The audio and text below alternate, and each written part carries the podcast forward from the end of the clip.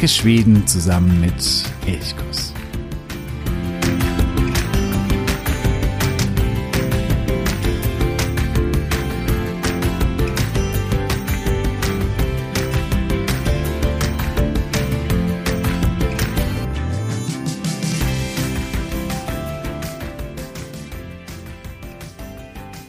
Die Aufregung in den Straßen von Göteborg an diesem Tag ist überall zu spüren.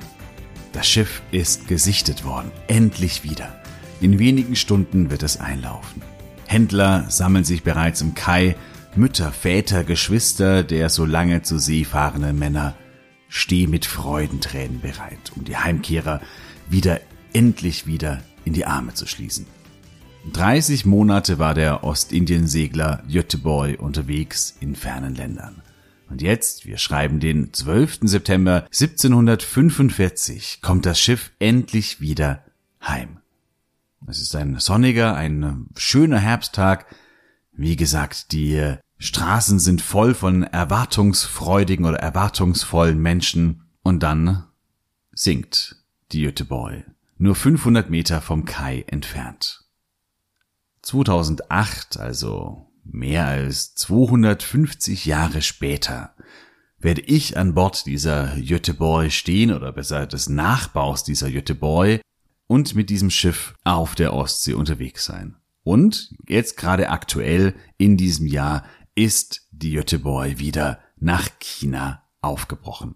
Es wäre fast gar nicht mehr möglich gewesen und ja, diese spannende Geschichte des Originalschiffs, der Original Göteborg und des Nachbaus. Beide Geschichten sind wirklich richtig spannend. Um die soll es heute gehen, um vielleicht eines der ja, spektakulärsten, auf jeden Fall spannendsten Sehenswürdigkeiten, die Schweden zu bieten hat. Es gibt natürlich wahnsinnig viele tolle Sehenswürdigkeiten in Schweden, aber die Göteborg, die ist sicherlich eine ganz besondere. Darum geht es heute. Ich freue mich, dass du wieder dabei bist bei einer weiteren Folge von Elchkuss, dem Podcast für Schweden. Mein Name ist Jo und ich sage Hey och God morgon.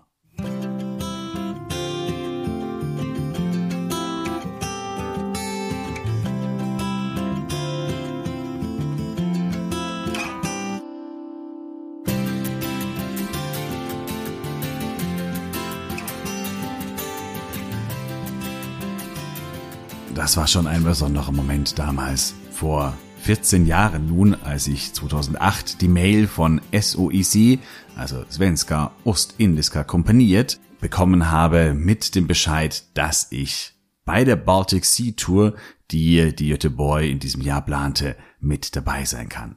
Ich durfte als Besatzungsmitglied auf diesem wunder wunderschönen Schiff mitfahren. Klar bedeutete das auch viel Arbeit, das ist gar keine Frage, aber eben vor allen Dingen auch ein großes Abenteuer. Ich hatte mich wenige Monate zuvor beworben. Ich musste nachweisen, dass ich körperlich, gesundheitlich fit bin, dass ich keine Höhenangst habe. Das ist etwas sehr, sehr Wichtiges, die Höhenangst. Oder man darf keine Höhenangst haben, denn ansonsten ist man einfach, ja, ist es nicht möglich, in die Masten zu klettern. Wenige Wochen später reiste ich nach Visby auf Gottland. Dort sollte mein Starthafen sein und ja, schon zwei Tage vorher war ich schon da und die Göteborg war auch schon da und ich stand im Hafen und sah dieses wunderschöne Schiff vor mir, dieses imposante Schiff und ich wusste, okay, da werde ich jetzt bald mitsegeln. Das war ein toller Moment. 58 Meter lang, 11 Meter breit, drei Masten, also ein Dreimaster, ein für damalige Verhältnisse, also im 18. Jahrhundert, als das Originalschiff segelte, durchaus ein großes Schiff, heute eigentlich eher ein kleines Schiff. Aber eben dennoch ein sehr, sehr schönes und ein wahnsinnig faszinierendes Schiff. Als ich hier so vor dem Schiff stand, waren die Segel gerafft. Klar, das liegt ja auch im Hafen. Aber wenn alle Segel gesetzt sind, dann hat das Schiff eine Gesamtsegelfläche von knapp 2000 Quadratmetern.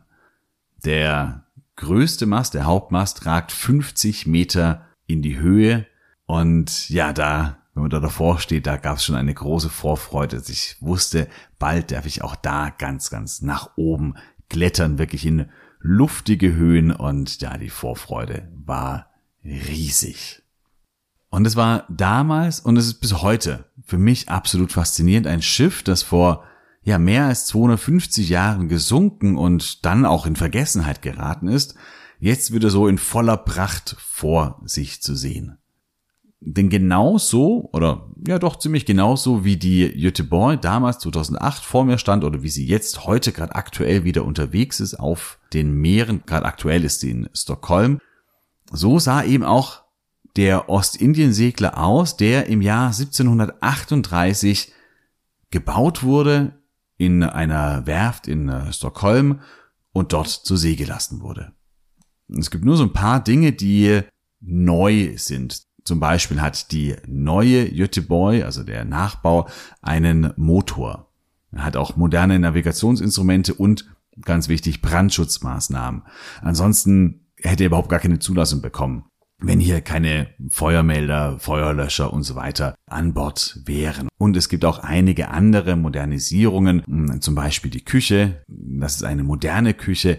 Das Schiff verfügt auch über Duschen. Also man merkt schon, es ist ein Neubau, aber alles, was so die, außer mal den Motor vielleicht mal ausgenommen, ansonsten alles, wie das Schiff gebaut ist, auch wie es fährt, also die Masten, die Segel, die Taue, der Anker, all das entspricht eben genau der Schiffsbauweise des 18. Jahrhunderts. Damals im 18. Jahrhundert dauerte es ungefähr eineinhalb Jahre, um ein Schiff in dieser Größenordnung zu bauen. Die äh, Göteborg, das habe ich gerade schon gesagt, wurde in äh, Stockholm gebaut. Und zwar in der Werft Terra Nova, also neue Welt. Da steckt schon der Entdeckergeist der damaligen Zeit vielleicht auch im Namen der Werft. Also wurde in Stockholm gebaut, aber dann eben schnell nach Göteborg überführt und erhielt eben auch dort den Namen Göteborg. Vielleicht zur Unterscheidung zwischen der Stadt und dem Schiff. Die Göteborg, also das Schiff, schreibt man mit TH, während das bei dem Stadtnamen nicht der Fall ist. In Göteborg war auch der Sitz der schwedischen Ostindien-Kompanie, also diese Handelskompanie, die das alleinige Recht in Schweden besaß, mit China oder mit eben diesen ostindischen Gebieten Handel zu treiben. Und es gab eine Bestimmung, dass alle Schiffe aus Göteborg absegeln und auch dort wieder zurückkommen mussten. Das heißt, von dort wurden dann die Waren, die mit dem äh, fernen Asien gehandelt worden sind, entladen und dann auf dem Landweg weiter transportiert. Aber alles musste über Göteborg laufen. 830 Tonnen Last konnten transportiert werden. 30 Kanonen waren auch an Bord. Das war notwendig, um sie einfach vor Seeräubern auf der gefahrvollen Fahrt nach China zu schützen. Und ungefähr 140 Mann umfasste die Besatzung, zumindest anfangs. Es gab natürlich auf so einer Fahrt aufgrund von Krankheiten, vor allen Dingen aufgrund von Krankheiten, teilweise auch von Unfällen, natürlich immer wieder auch Todesopfer. Und das heißt, die äh, Besatzungsstärke nahm dann im Laufe der Zeit ein wenig ab, aber mit ungefähr 140 Mann begann man eine Reise. Die äh, Göteborg, die absolvierte zwei erfolgreiche Fahrten nach China. Die dritte, das wird dann die verhängnisvolle Fahrt werden. Aber zwei Erfolgreiche Fahrten wurden bereits absolviert. Die Göteborg war dabei ein Schiff unter vielen. Die Handelskompanie baute während der Zeit, in der sie existierte, also in den Jahren 1732 bis 1805, 32 Schiffe und unternahm 132 Handelsexpeditionen. Zwei davon, nur zwei davon oder zweieinhalb, sagen wir es mal eher so, ähm, gingen auf das Konto der Göteborg. Ja, man äh, segelte erstmal von äh, Göteborg kommend durch den Ärmelkanal, dann an der französischen und spanischen Küste in Cadiz war ein erster wichtiger Zwischenstopp. Von dort ging es dann an der afrikanischen Westküste Richtung Süden bis zum Kap der Guten Hoffnung, also heutiges ähm, Südafrika. In äh, Kapstadt konnte auch hier wieder eventuell ein Zwischenstopp eingelegt werden. Und dann ging es von dort weiter über Indien nach äh, Indonesien, also Java, Sumatra. Diese Städte waren hier wichtig. Hier hatte man oft noch einen etwas längeren Zwischenstopp, denn man musste hier auf die äh, passenden Monsunwinde warten, bis man dann eben wieder nach Norden bis nach China segeln konnte. Dort wurde dann kräftig eingekauft. Das sind natürlich vor allen Dingen Tee, Gewürze, Porzellan, Seiden, andere asiatische äh, oder exotische Artikel. Das waren die Haupthandelswaren. Und dann ging es eben wieder zurück. Ungefähr eineinhalb Jahre dauerte so eine Expedition und wenn alles gut ging, dann konnte eben auch mit großem, großem Gewinn gerechnet werden, weil das eben Luxuswaren waren. Da, ja, wurde einiges an Gewinn abgeworfen.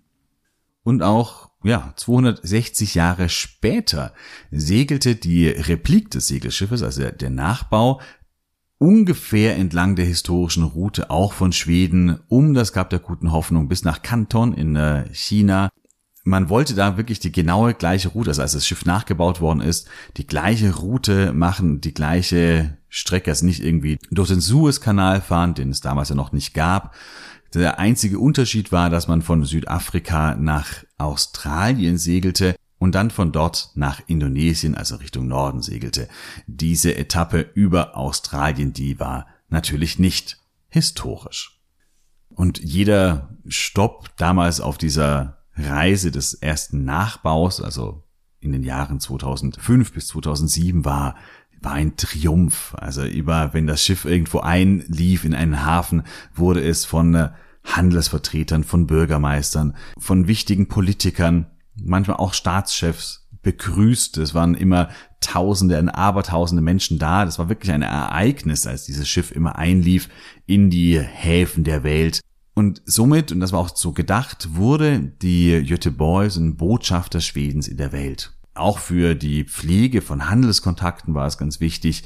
Ähm, das war auch so gedacht. Die Rückfahrt des Nachbaus, die verlief völlig unproblematisch.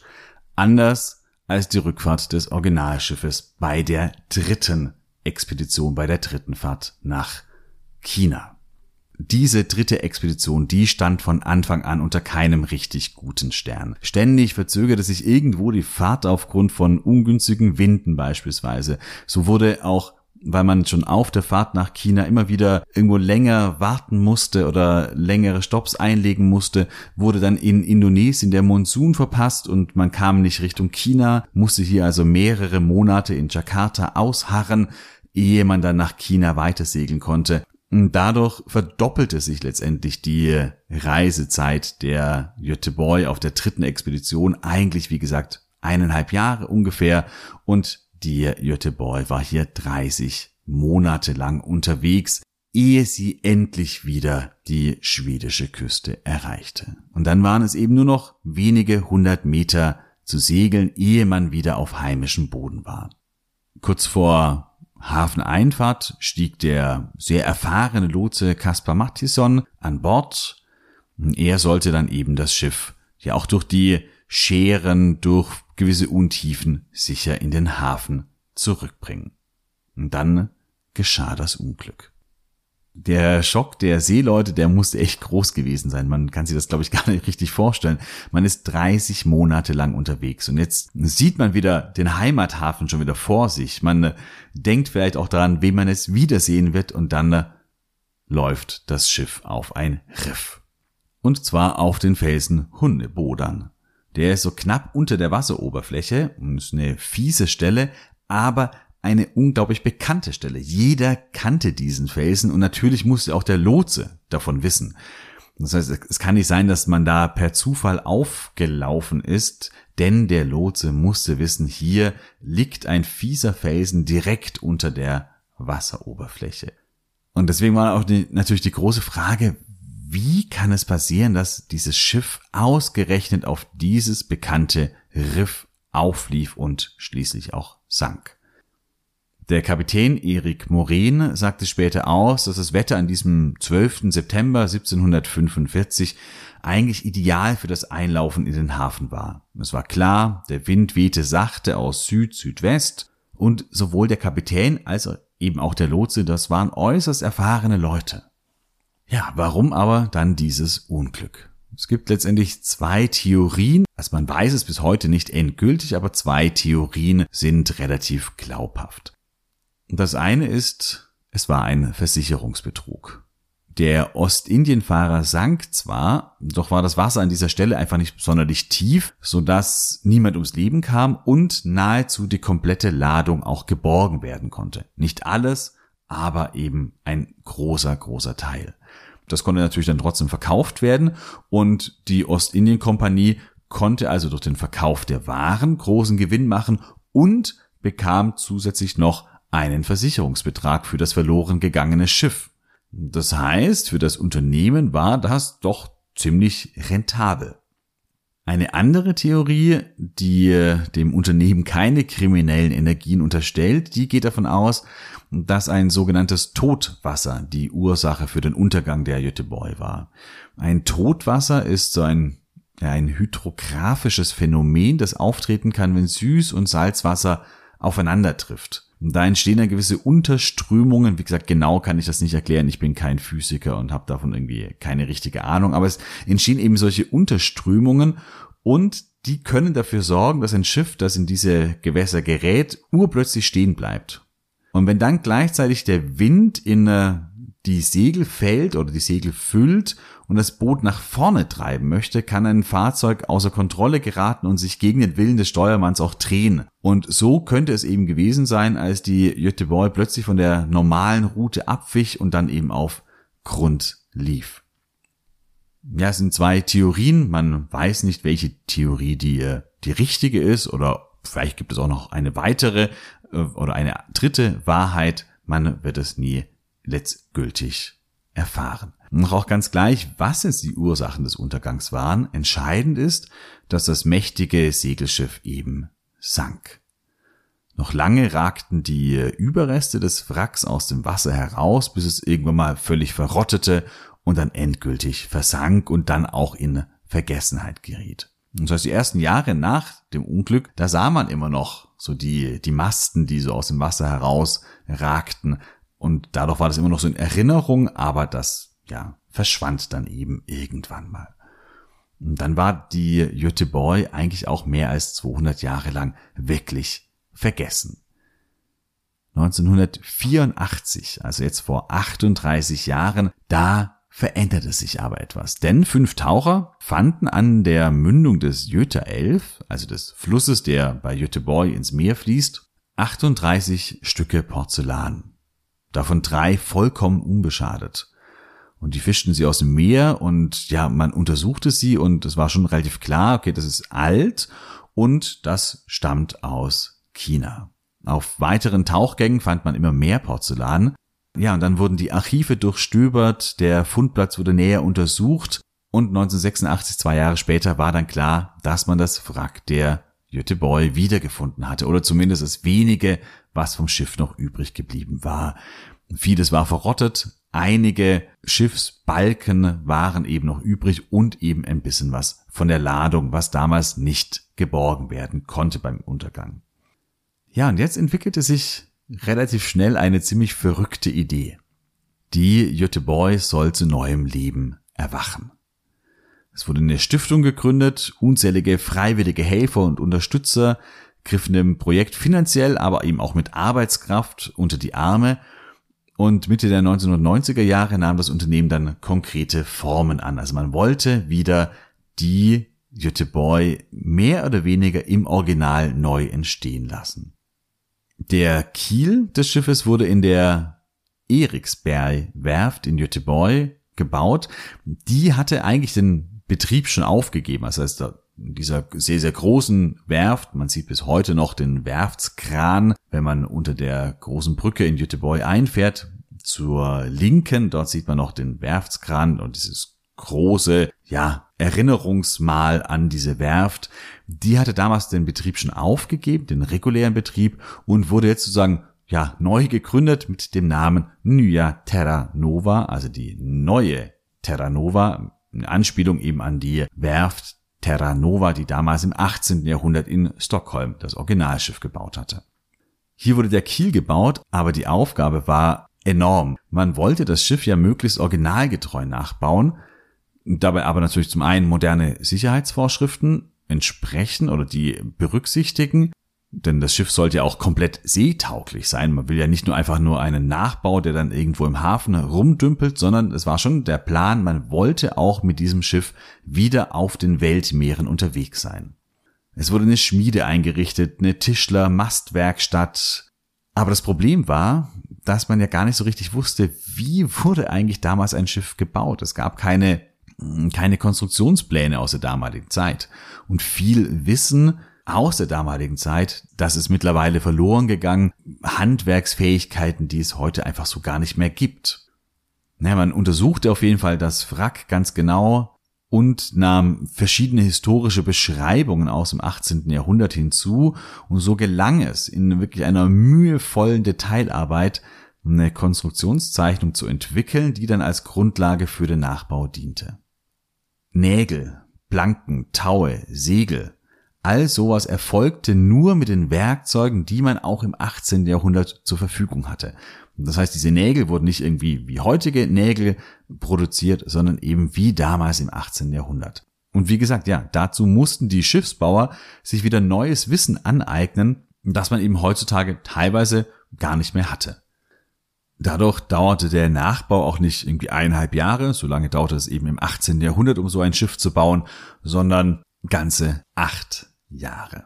2003 war es dann soweit. Unter den Augen von äh, König Karl Gustav, äh, Karl dem 16. Gustav, Königin Silvia und Prinz Karl Philipp wurde das Segelschiff zu Wasser gelassen und es schwamm tatsächlich. Ein Jahr später taufte die Königin die Göteborg in einer sehr feierlichen Zeremonie und wieder ein Jahr später, das ist dann der März 2005, erfolgte das erste Probesegeln und alles klappte wunderbar und dann konnte es auch losgehen. Das Ziel hieß eben dann China, genau wie damals im 18. Jahrhundert.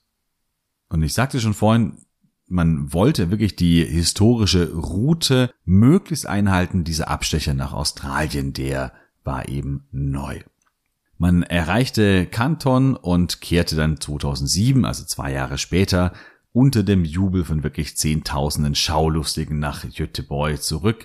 Und da gibt es auch Filmaufnahmen, Bilder, wie dann wirklich unzählige kleine Segelboote, Motorboote die Göteborgschen draußen in den Scheren in, Empfang nehmen und dann äh, zusammen mit der Göteborg in äh, einfahren. Diesmal auch ohne auf Grund zu laufen. Sogar der chinesische Präsident, der legte extra einen Staatsbesuch in Schweden ein, um gemeinsam mit dem schwedischen König das Schiff zu empfangen. Also als daran sieht man schon, dieses Schiff hat eine wahnsinnige Aufmerksamkeit auf sich gezogen und das auch zu Recht, weil es einfach wirklich ein unglaublich faszinierendes Schiff ist. Ein Jahr später, da stand dann die Rundreise über die Ostsee auf dem Programm, wo wirklich ja fast alle größeren Städte entlang oder an der Ostsee von Gdansk über Riga, Helsinki, St. Petersburg, Visby, Stockholm, aber auch ganz im Norden bis nach Umeå, all diese Städte wurden angefahren. Um das Schiff zu segeln, sind ungefähr 70 Leute nötig. Früher waren es ungefähr 140 an Bord. Jetzt waren es ungefähr 70 Leute, die nötig sind. Die meisten Hände werden eben gebraucht, um die riesigen Segel zu setzen und auch einzuholen. Da braucht man wirklich viel, viel Manpower das Schiff an sich zu steuern, das ist relativ einfach. Da ähm, kommt der Steuermann mit geringer Hilfe alleine zurecht, aber um die Segel zu setzen und um eben auch andere Tätigkeiten an Bord zu erledigen, da brauchte es eben eine ja relativ große Besatzung. Man konnte sich bewerben und wenn man dann eben angenommen worden ist und einer von den glücklichen Freiwilligen war, dann konnte man eben für ja zwei, drei Etappen mitfahren. Ich war damals von äh, Visby nach Nordhelje und dann von Nordhelje nach Jävle mit an Bord. Man wurde in drei Teams eingeteilt. Jedes Team hatte einen eigenen Schlafraum und in jedem Team waren ungefähr 16 bis 18 Matrosen eingeteilt. Jedes Team arbeitet immer vier Stunden, dann hat es acht Stunden frei, dann wieder vier Stunden, dann wieder acht Stunden frei. Dadurch hatte man auch eine natürlich relativ un sympathische Schicht. Bei mir war das diese Schicht von morgens um vier bis morgens um acht. Das war schon hart da aus den Hängematten heraus zu kriechen. Ja, das ist vielleicht auch das nächste. Hängematten. Genau, man lebt in Hängematten, wie auch ähm, vor über 250 Jahren. Ein sehr, sehr enger Raum, den wir hierzu, ich glaube, wir waren 18 in unserem Team. Ein sehr, sehr enger Raum, war eine Hängematte hing neben der anderen. Und der Vorteil der Hängematte ist natürlich beim Sturm, dass die Hängematte eben die Schwankungen ausgleicht und man insgesamt ruhiger schläft. Aber man muss es sich schon erstmal gewöhnen, dass es wirklich keinerlei Privatsphäre gab und man wirklich dicht an dicht in den Hängematten schlief. Einzelkabinen hatte nur der Kapitän, der Steuermann, vielleicht noch der Funker, aber davon konnten wir als einfache Besatzung nur träumen. Aber eben so war das eben auch auf einem Ostindienfahrer auch im 18. Jahrhundert. Wir hatten immerhin eine Dusche, in der wir duschen konnten und uns wieder ein bisschen frisch machen konnten. Wir hatten Verpflegung aus einem Kühlschrank. Das heißt, das Leben an Bord war durchaus hart und man musste schon auch gut anpacken, aber im Vergleich zum Matrosenleben vor 250, 260 Jahren war es wahrscheinlich Luxus pur. Ja, die Tätigkeiten waren, wie gesagt, hauptsächlich, wenn wir gesegelt sind, dass man natürlich die Segel setzte oder sie wieder einholte. Dazu musste man hoch in die Masten klettern. Dann am äh, Ra oder also an diesem Quermasten nach draußen wandern. Da hatte man nur noch eine, ja, ein dünnes Seil, wo man die Füße draufsetzen konnte und ansonsten musste man sich eben am Masten festhalten und dann wurden eben die Segel gelöst oder wenn sie gesetzt waren, musste man wirklich in das schwere Segeltuch hineingreifen und gemeinsam dann die Segel, die durchaus wirklich sehr, sehr schwer werden konnten, vor allen Dingen, wenn sie noch leicht feucht waren, dann eben nach oben ziehen und wieder vertreuen. Das war eine der schönsten Tätigkeiten, die waren durchaus super anstrengend, aber man konnte eben ganz nach oben klettern und dort oben den Wind um die Nase sich wehen lassen. Es gab aber auch andere Klassiker wie Deckschruppen oder Kartoffelschälen. Auch das war dabei. Man musste manchmal in der Kombüse helfen. Ich musste einmal die Galionsfiguren noch streichen. Wir haben mal den Anker neu gestrichen. Also all das sind solche Tätigkeiten, die natürlich auch anfielen. Wenn wir im äh, Hafen lagen, dann äh, waren natürlich ganz viele Besucher da, die das Schiff sehen wollten und sich anschauen wollten. Dann wurden sie eben von uns über das Schiff geführt und wir standen für Fragen zur Verfügung. Genau, andere reparierten Taue oder Segel. Also es gab eigentlich immer irgendetwas zu tun. Und wer gerade keine Schicht hatte, der konnte entweder natürlich schlafen oder man hat gemeinsam musiziert oder einfach eben nur still und leise an Bord gesessen und das Leben an Bord genossen oder den Blick übers Meer schweifen lassen und einfach ja, man konnte einfach glücklich sein, dass man hier an Bord war. Für mich persönlich war es natürlich noch eine spannende Herausforderung, weil ich zum damaligen Zeitpunkt gut Schwedisch sprach, aber ich jetzt plötzlich diese ganzen Schiffsvokabeln, also wie die einzelnen Masten und Taue und äh, Segel und wie auch immer hießen, das ist ja schon im Deutschen gar nicht so ganz einfach zu lernen weil es einfach diese Segelsprache eine eigene Sprache ist und dann das noch auf Schwedisch zu lernen, das war nicht ganz ohne, vor allen Dingen, wenn es dann irgendwelche Befehle, Anweisungen gab, dann musste das auch schnell erfolgen. Und da hatte ich am Anfang durchaus noch meine Schwierigkeiten, aber das legte sich dann auch nach zwei, drei Tagen. Ja, die besten Momente, die waren ganz klar diejenigen, wenn wir eben unterwegs waren, wenn wir übers offene Meer segelten, die Segel setzen konnten und ja, wenn man dann hoch in die Takelage klettern konnte und einfach da oben viele Meter über Deck nur so ein dünnes Seil unter den Füßen da stand. Ja, oder auch beim Hauptmast, da konnte man wirklich bis zum allerhöchsten Punkt nach oben klettern. Da waren die Wanden wirklich nur noch ein Fuß breit und es war wirklich, ja, da gab es nicht mehr viel zum Festhalten und da oben zu sein. Und das Schiff dann ganz klein unter einem und der Wind bläst kräftig ins Haar. Das war so ein Moment von, äh, ja, viel mehr und von ganz, ganz, ganz viel Freiheit und Glück. Leider war diese Zeit dann auch wieder relativ schnell vorbei, aber die Eindrücke, die bleiben bis heute. Es waren sicherlich mit die schönsten Wochen in meinem Leben. Ja, die äh, Jütte Boy, der Ostindienfahrer, segelte danach noch ein paar Jahre so kleinere Touren, mal auf der Nordsee. Es war immer wieder ein zweiter Trip nach China geplant, aber es kam zunächst einmal nicht dazu. Denn den Sponsoren war der Unterhalt des Schiffes irgendwann mal einfach viel zu teuer. Es verschlang ungefähr 300 Millionen schwedische Kronen, also ungefähr 30 Millionen Euro, allein an Unterhalt, wenn es nicht im Betrieb war, also wenn es einfach nur am Hafen lag. Und allein da war es einfach schon unglaublich teuer, das Schiff zu unterhalten, zu pflegen und sich um alles äh, zu kümmern. So fuhr es schließlich zum letzten Mal dann in seinen Heimathafen Göteborg ein und legte in Eriksberg an Pier 4 an.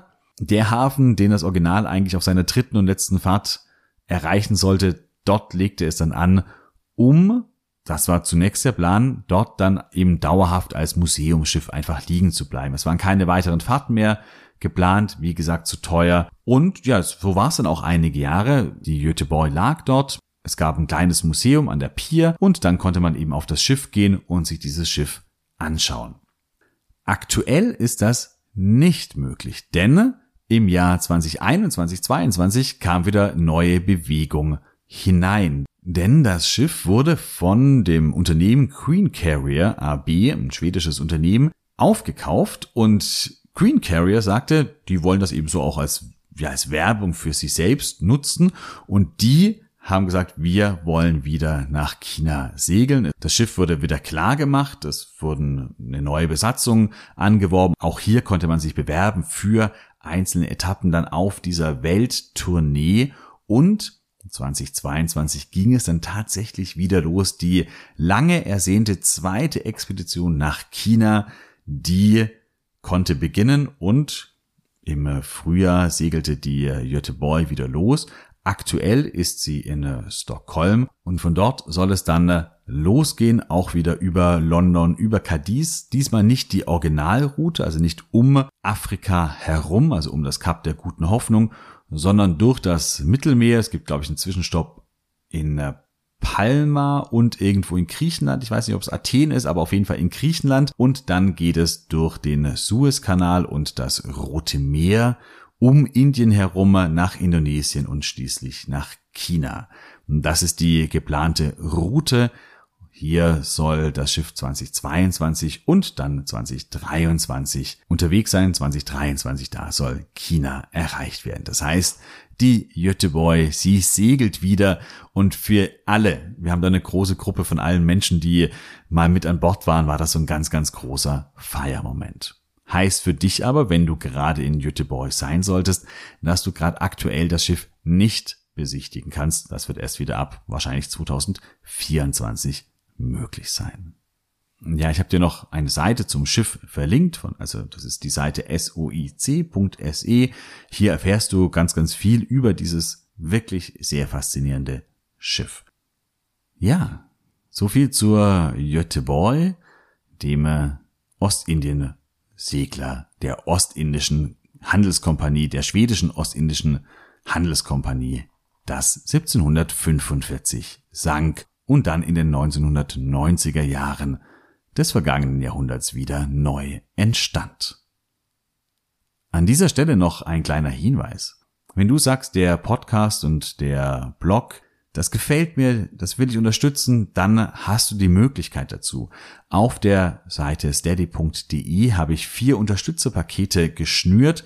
Du kannst dir gerne eines auswählen. Je nachdem, welches Paket du wählst, bekommst du auch unterschiedliche Dinge zurück. Ich freue mich über jede, jede Unterstützung von dir. Denn dieser Podcast ist viel Arbeit. Er kostet natürlich auch Geld und um diese Kosten zu decken und um darüber hinaus auch verschiedene andere neue Projekte vielleicht auch zu ermöglichen, brauche ich deine Unterstützung. Wenn du also sagst, jawohl, dieser Podcast ist unterstützenswert, dann geh auf die Seite von steady.de, wähl dir ein Paket aus und ich sage jetzt schon Tüßen, Tüßen, Tack. Ich wünsche dir eine wunderschöne Woche. Hade so bra. Wir